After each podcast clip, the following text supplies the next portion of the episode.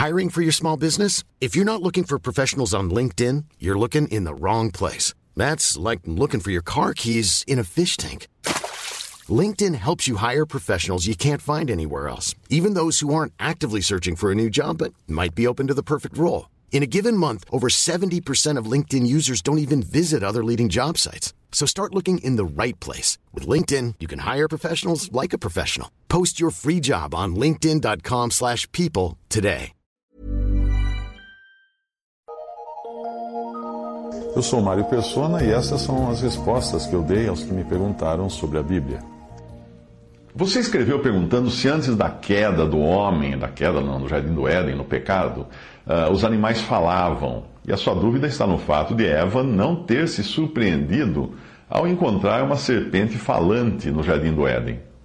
Fica difícil saber a reação de Eva naquele momento, já que aparentemente não se passou muito tempo entre a criação de Eva e a conversa que ela teve com a serpente, portanto, tudo ainda era muito novo para ela.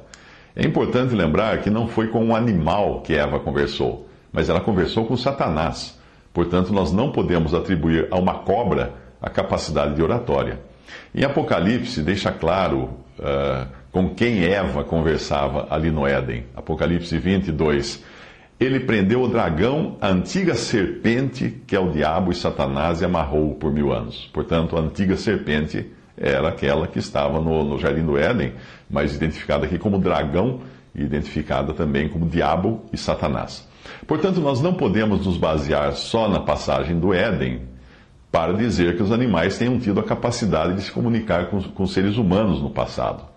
A única outra passagem na Bíblia que mostra alguém aparentemente conversando com um animal está em Números 22, 27, uh, que diz: E vendo a jumenta, o anjo do Senhor deitou-se debaixo de Balaão, e a ira de Balaão acendeu-se, espancou a jumenta com bordão. Então o Senhor abriu a boca da jumenta, a qual disse a Balaão: Que te fiz eu que me espancaste essas três vezes? E Balaão disse à jumenta: Porque zombaste de mim? Tomara que tivera eu uma espada agora na mão, porque te mataria.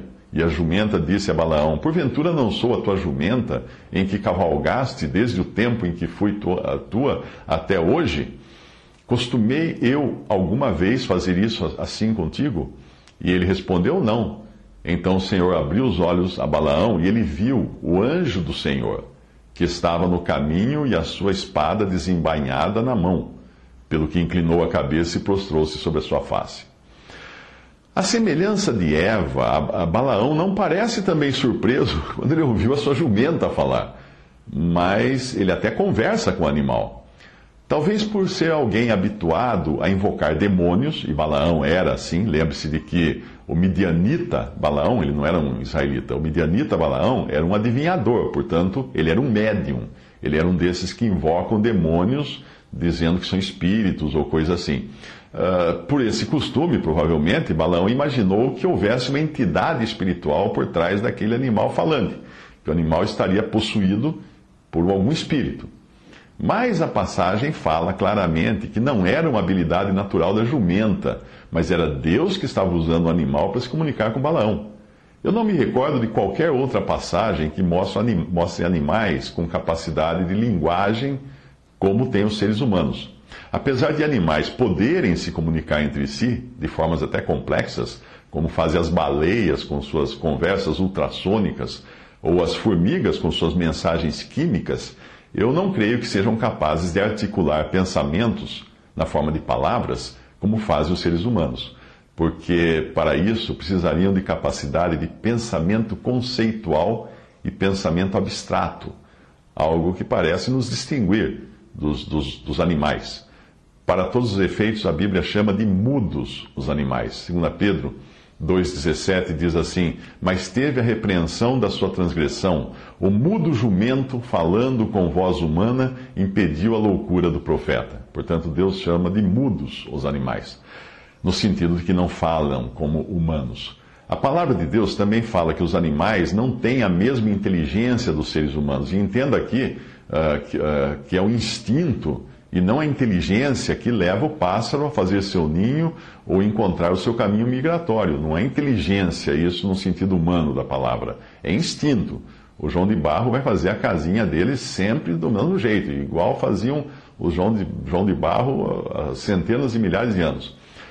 O Salmo 32, 9 fala: Não sejais como o cavalo, nem como a mula, que não tem entendimento, cuja boca precisa de cabresto e freio, para que não se atirem a ti.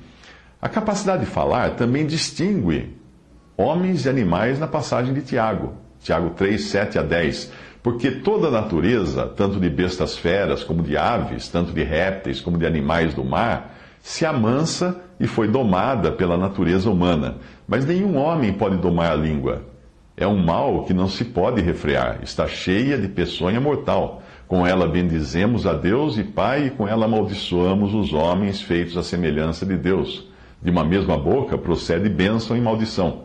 Meus irmãos, não convém que isto se faça assim.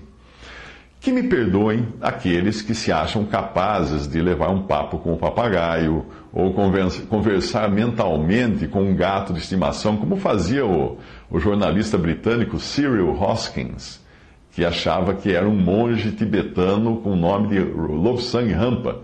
E escreveu até um livro que foi ditado por seu gato. Uh, e eu, tolo como eu era antes da minha conversão, comprei toda a coleção desse autor, Lobsang Rampa. Uh, que me perdoem os que, acreditem nessas, os que acreditam nessas coisas, como eu acreditei, mas eu continuo agora acredito agora que o homem é a coroa da criação. É um ser inigualável, criado à imagem e semelhança de Deus. Como se isso não bastasse, o Filho de Deus quis assumir a forma humana e agora há um homem no céu, ressuscitado em carne e ossos, o primeiro de muitos que viverão para sempre lá na mesma condição em que agora já está o Salvador comparar o ser humano a animais, por mais que nós devamos respeitar os animais, cuidar deles, porque foi dado essa tarefa foi dada ao homem por Deus de administrar a criação, animais não são humanos. Papagaios que recitam versículos bíblicos não fazem nem ideia do que eles estão fazendo.